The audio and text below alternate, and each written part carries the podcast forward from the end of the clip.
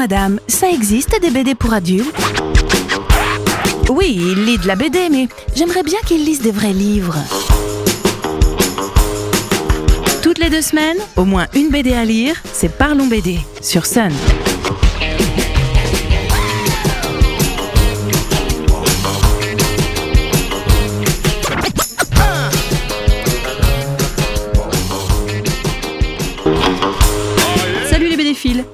Le week-end des 2 et 3 mars prochains a lieu la 18e édition du festival BD Bulle de Sèvres à Saint-Laurent.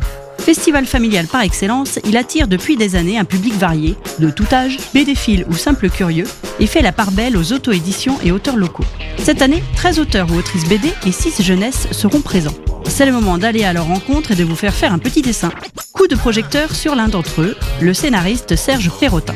Et oui, parce qu'il n'y a pas que les dessinateurs qui ont leur importance dans la BD. Les scénaristes sont essentiels également, voire plus. En effet, une BD avec un super dessin mais dont l'histoire est bof, on ne la retient pas forcément. Alors qu'un dessin moyen servi par une histoire à tomber reste forcément en mémoire, et mieux, on en apprécie presque à tous les coups le graphisme alors que c'était pas gagné au départ. Bref, Perrotin est scénariste de BD et romans depuis plusieurs années. Féru de voyage, de polar et de SF, il aime créer des histoires sur ces thématiques. Avec Au nom du fils, dont l'intégrale est parue en 2016 chez Futuropolis, il nous emmène en Amérique latine où il a beaucoup voyagé. Michel est ouvrier au chantier naval. Pendant une pause déjeuner, il entend à la radio que de jeunes Européens, dont un Français, ont été enlevés par les FARC. La nouvelle le pétrifie.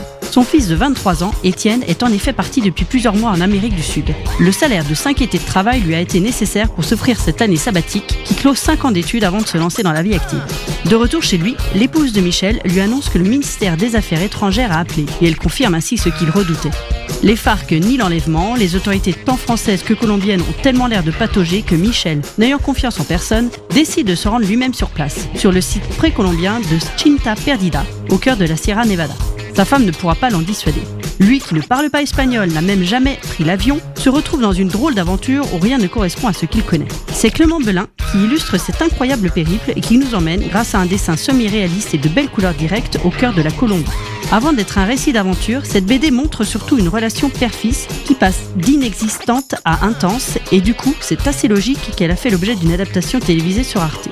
Autre BD, autre ambiance, cette fois-ci du thriller. Avec Christian Mauclair, Perrotin signe le one-shot Home Exchange chez Paquet. Simon et Georgie vont enfin réaliser leur rêve, prendre une année sabbatique sous les tropiques pour écrire et peindre. Ils s'envolent pour l'Australie où les attend un échange de maisons. En arrivant au Queensland, ils apprennent que le mari australien n'a pas pu partir en France pour d'obscures raisons professionnelles. Seule sa femme a fait le déplacement. Car cela ne tienne, ça ne les empêchera pas d'en profiter. Sauf que l'homme est, en fait, caché chez un voisin et observe les nouveaux arrivants. Il se trouve que c'est une femme qu'il connaît. Tout en menant ce thriller psychologique tranquillement mais sûrement, Perrotin nous fait voyager sur les terres ancestrales australiennes qui lui servent donc de toile de fond. Le voyage, encore une fois, n'est pas bien loin. D'autant plus que l'auteur a passé presque une année dans ce pays. De retour récemment sur le genre SF, Serge Perrotin s'est associé avec Alexandre Héremine pour créer la série Lynx chez Paquet. C'est quoi un lynx? Pourquoi vous vous appelez comme ça? Les lynx étaient des animaux qui vivaient autrefois sur la Terre originelle. Un animal comme celui qui est dessiné sur votre navette? Ouais.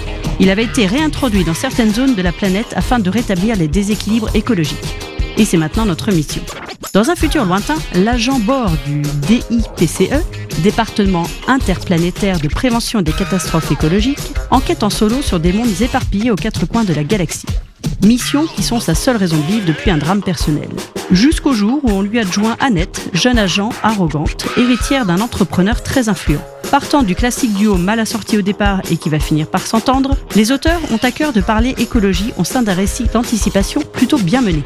Chaque tome sert de découverte à une nouvelle planète, mais la relation entre les personnages et la découverte de leur passé parfois douloureux sert de fil rouge et permet une belle évolution du récit. Le dessin classique d'Hermine illustre parfaitement les propos de Perrentin et le duo sort tout juste un quatrième tome qui poursuit les aventures de Bor et Annette. Voilà un petit aperçu de l'univers de ce scénariste présent au festival. Je ne peux que vous conseiller d'aller à sa rencontre et découvrir le reste de ses albums, ainsi que tous ceux des autres auteurs et autrices les 2 et 3 mars prochains.